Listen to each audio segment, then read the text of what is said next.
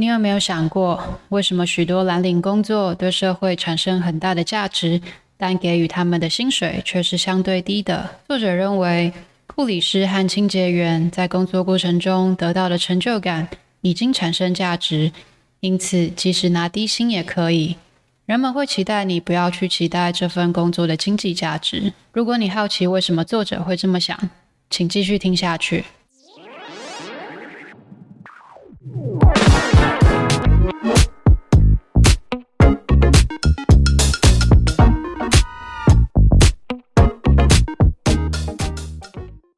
一开始会注意到《狗屁工作》这本书，是因为被耸动的标题吸引，心想：哇，工作不都是创造价值的吗？怎么会是狗屁？因而产生好奇心。开始阅读后，我就想起了一直以来的疑惑，那就是为什么一份工作产生的价值和所取得的报酬并不正相关？举例来说，我们都知道护理师、清洁员的工作对社会产生很大的价值。但给予他们的薪水却是相对低的。在读这本书之前，我的答案是供需法则，因为拥有护理和清洁技能的人很多，在市场上并不稀缺，因此不不需要付出高报酬就可以雇佣到。然而，作者却给了不一样的解解释。他说，护理师和清洁员在工作过程中得到的成就感已经产生价值，因此即使拿低薪也可以。人们还会期待你不要去期待这份工作的经济价值，很出人意料吧？狗屁工作的作者首先为什么是狗屁工作下定义，指的是无谓、不必要甚至有害的工作，并且将狗屁工作和屎缺做出区分。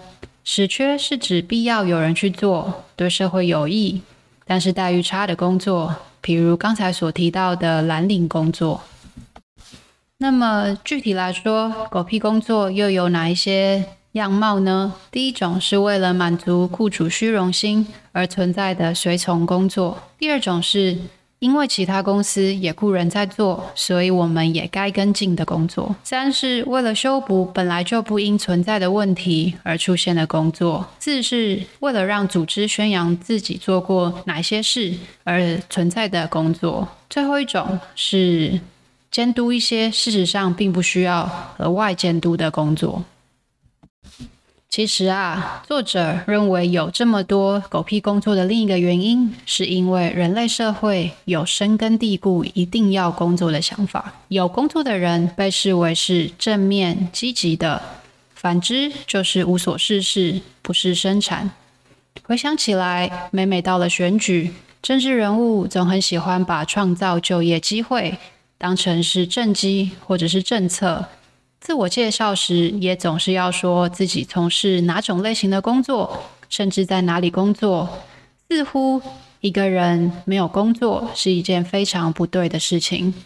针对这样子的现象，作者提提出的解方是采行全民基本收入，简而言之，就是由政府无条件提供国民最低生活给付，也是近年席卷全球、引发热议的社会改革方案。他提议将这将赋予人们有更多机会，从无意义的工作中解放出来，去探寻自己更想要也更适合的生活方式。《狗屁工作》这本书对我来说非常耳目一新，在过去。我对于工作有关的思考，总是围绕着做什么工作比较有趣、有意义、有前途，而从来没有想过为什么人一定要工作，或是这世界上是是不是充斥着许多无意义的工作？如同作者在书中所述，一九二八年时，经济学家凯因斯就指出，随着科技与社会演进，活在二零三零年的人。每天可能只需要工作三个小时。既然人们可以因为科技进步而减少工作时间，就能够维持生活，那么为什么二零二三年的我我们生活依然这么忙碌呢？无论作者提出的全民基本收入在今年内有没有机会被实现，身为这个社会当中的一员。